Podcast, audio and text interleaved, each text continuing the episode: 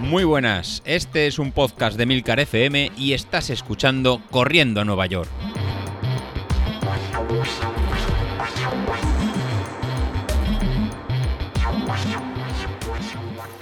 Muy buenos días, ¿cómo estáis? Miércoles. Hoy tocaba episodio de nutrición o de alimentación pre precarrera, que le tocaba a Laura, pero la tenemos un poquito indispuesta de la garganta, que la tenía la voz un poquito cogida y hemos preferido que no grabe, que se cuide la garganta para la carrera del, del domingo, que tiene la maratón de Valencia, y que no, y que no fuerce. Así que Laura, eh, descansa. hoy se quedan, por desgracia, ya tus seguidores y fieles del episodio, sino uno de los favoritos de, la semana, con el permiso de Sauquillo. Y ven, cuídate estos dos días que nos quedan hasta, hasta la maratón de Valencia. Bueno, dos días, no estamos a miércoles, pues bueno, miércoles, jueves, eh, viernes y sábado, estos cuatro, días que, que nos quedan. Eh, no vaya a ser que un resfriado pues tire por traste pues, los dos meses de trabajo intensivo que hemos estado realizando. Así que nos vamos a cuidar y vamos a continuar. Al resto que también tenéis la carrera preparada, como era el tema de Alejandro y Javi, pues que nos iba de, toque de atención, o sea, las temperaturas han bajado, incluso ha aparecido la, lluvia, así que no nos despistemos, poneros una braga en el cuello, una bufanda, lo que consideréis, pero eh, no podemos tirar por la borda cinco días todo el trabajo realizado. En el caso de Laura, eh, nos ha comentado por privado que ella se encuentra bien, simplemente que no, tenía la voz para poder grabar en condiciones y salía y salía yo. Los que vais para Málaga, en este caso en Bilito, lo mismo. Hemos empezado el tapering, hemos bajado el número de kilómetros, eh, nos queda alguna serie para simplemente para refrescar y tonificar, pero estas tienen que ser también exigentes, pero, sin, pero con cabeza. Ahora una lesión, un tirón de gemelo o cualquier tipo de molestia, pues la verdad que sería, sería fatal y tiraría por el traste pues todo el trabajo en realizado. En mi caso, pues en mi caso, eh, ahora mismo, como pues en el grupo de Telegram, me encuentro fuera de España, estamos en, Düsseldorf, en, Alemania, pero no va a ser un impedimento pues, para poder salir a entrenar. Si escucháis esto a las 8 de la mañana, pues ya tendré que haber salido a correr a un parque que tengo aquí cerca y la idea es estar, dar una, vuelta de, de, 7 a 8 en hacer eso, una, una hora de, de, correr y hacer las series que me, que me tocan. Entonces, si la lluvia lo, lo permite, que hasta ahora estaba pues chispeando de forma muy suave y la temperatura realmente no es, mm, no es muy exigente, estamos en, en 9 grados, con lo cual incluso puede hacer que haga más, más frío ahí en, en España, incluso en Madrid. le preguntaré al soldado Sauquillo, que salió, es, que salió ayer con los Drinking Runners, hizo un 10.000 a 5.15, a ver qué temperatura hace en Madrid y la compararemos con la temperatura de, con la temperatura de aquí de Düsseldorf. Por otro lado, que estuvo también interesante, vamos a hablar de, comida, en este caso de, Real Food. Si habéis seguido el grupo de, Telegram, pues visteis que eh, se generó un debate junto con, Ignacio, que habla a menudo de, también de temas de entrenamiento, de temas de, potencia, de forma muy, muy acertada, ya que, como, como, como comentó ayer, no todo es la potencia crítica máxima, sino también cómo se transmite esa potencia al suelo. Surgió un, un bonito debate que, que, está muy chulo, ¿no? Es que muchas veces nos, nos da a todos por, por, compararnos, ¿no? Al final, como diría Sauquillo, ¿quién la tiene más grande o quién mueve más, más vatios?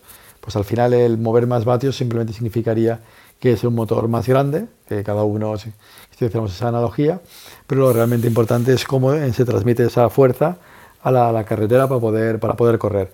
Imaginaros el símil ¿no? de un motor de camión, un motor de tractor, un motor de coche o un motor en una, moto.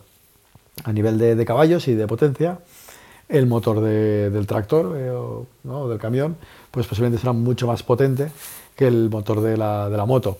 Pero al, pesar mucho más el camión y transmitir esa energía de forma menos, menos eficiente, pues se traduce en menos, en menos, velocidad. Y lo mismo serviría como el tema de los motores eléctricos y los motores de combustión.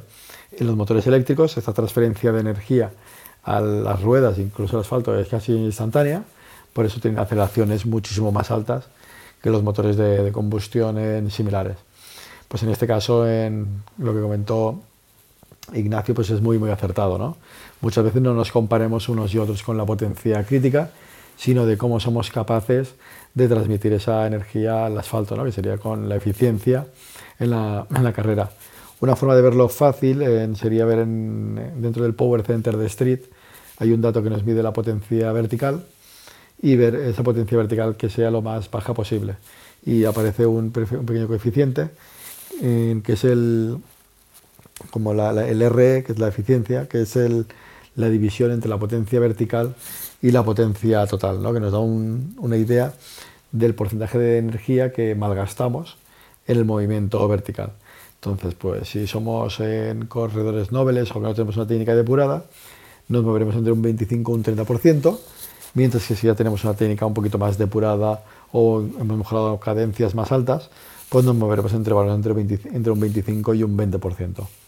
Por tanto, muchas veces cuando nos comparemos, no os fijéis simplemente en la potencia que mueve cada uno, sino en cómo transmitimos esa potencia a la carretera, que es lo que nos va a dar en velocidad.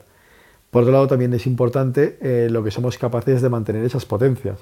Sería como un poco el, sacrificio o, lo capaces que somos de alargar ese, ese ritmo. ¿no? En la potencia crítica, que es el valor que podríamos aguantar ¿no? de ese 100%, pues más o menos lo podemos aguantar entre 35 minutos, 55 minutos, ¿no? depende de cada uno de, nosotros. Pues en función, si lo aguantas 35 o 55, pues también eh, sería un indicativo de la del, ¿no? lo, entrenados que estamos cada uno de, nosotros.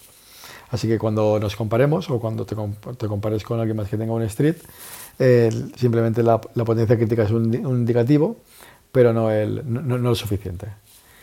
Y para despedirme de, este episodio, que ha sido más, más cortito y hablar de, comida, pues también hablaremos de un poquito de, real food. ¿no? y para esta, esta real food, nada mejor que la recomendación que me hizo eh, ayer también Ignacio, aquí en Düsseldorf, de un, restaurante típico alemán, donde hacían un codillo que realmente fue para, para, chuparse los dedos y es el que me ha dado la energía esta mañana para poder correr pues, a velocidades altas. Así que Ignacio, eh, gracias por la, por la recomendación y como soy buen alumno, pues igual que hago caso a los entrenamientos, pues hago caso a las recomendaciones que se nos, que se nos dan. Y así que no tuve más remedio que ir allí para, para poder cenar y poder degustarlo junto con la, con la col lombarda que venía, que venía acompañada. Nada, con esto me, despido. De aquí un rato os cuelgo el episodio y la, y la vuelta por el, por el parque y estamos en contacto. Si no volvemos a hablar, nada, suerte a los maratonianos de, de Valencia y con ansias del domingo de ver en sus marcas y escucharos la, la próxima semana. Hasta luego.